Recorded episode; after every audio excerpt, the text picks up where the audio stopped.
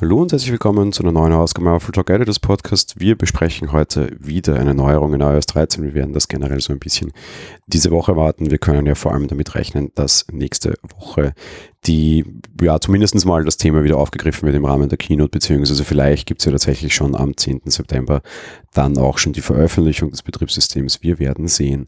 Es ist tatsächlich wieder ein Feature-Release, das heißt, Apple hat sich nicht nur auf die Verbesserung von Geschwindigkeit konzentriert, wobei da sind auch einige sehr interessante Sachen drinnen, sondern auch einige neue Varianten gebracht und keiner davon ist so augenscheinlich wie der Dark Mode. Dark Mode eigentlich an und für sich was relativ Einfaches. Ja.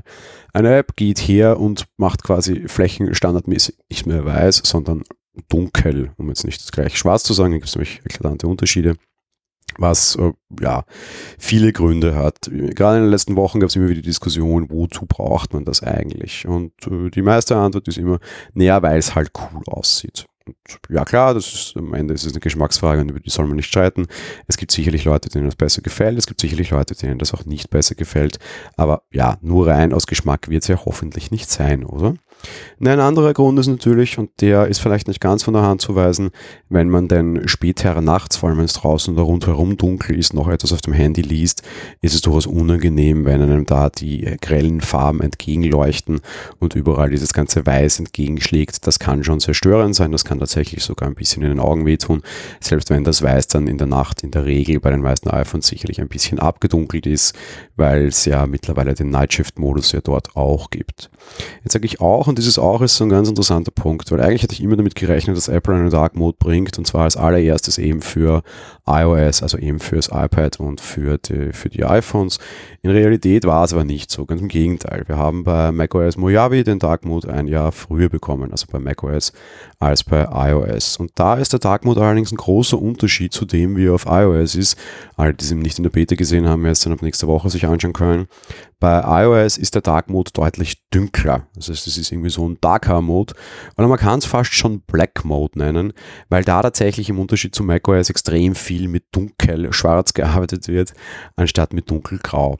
Die große Frage ist, warum ist das so? Und es gibt eine sehr schlaue Antwort darauf, die uns vielleicht bei macOS tatsächlich auch noch einholen könnte.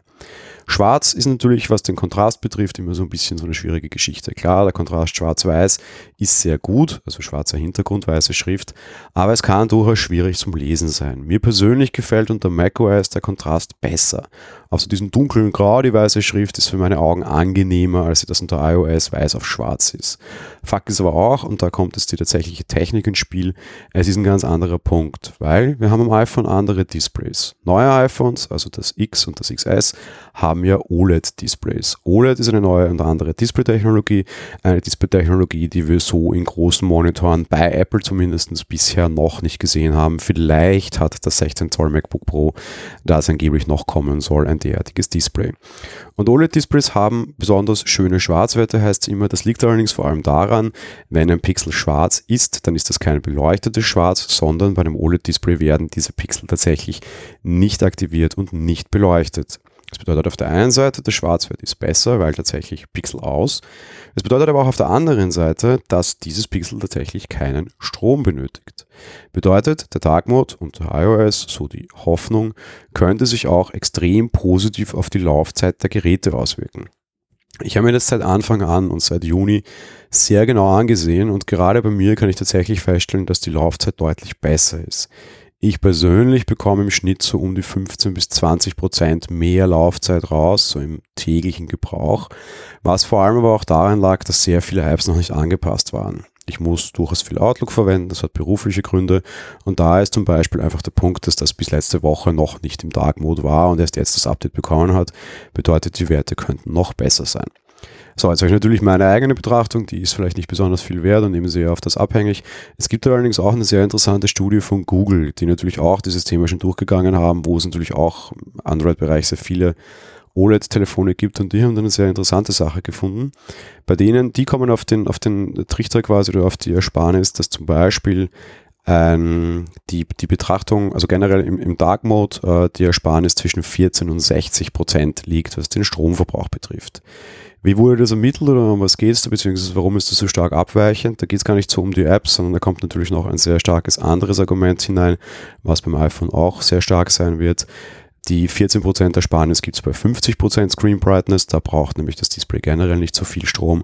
Die 60% gibt es bei 100% Screen Brightness, also Helligkeit des Displays, weil klar, da braucht das Display deutlich mehr Strom. Interessant, Dark Mode bei 100% braucht fast so viel wie Normal Mode auf 50%.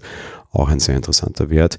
Bin gespannt, wie eure Erfahrungen sind. Könnt ihr mir gerne in den Kommentaren teilen, beziehungsweise nächste Woche dann ja hoffentlich alle, weil ja dann die meisten von euch wahrscheinlich auf iOS 13 geupdatet haben. Das war's für die heutige Folge. Wir hören uns dann morgen wieder. Bis dahin. Ciao.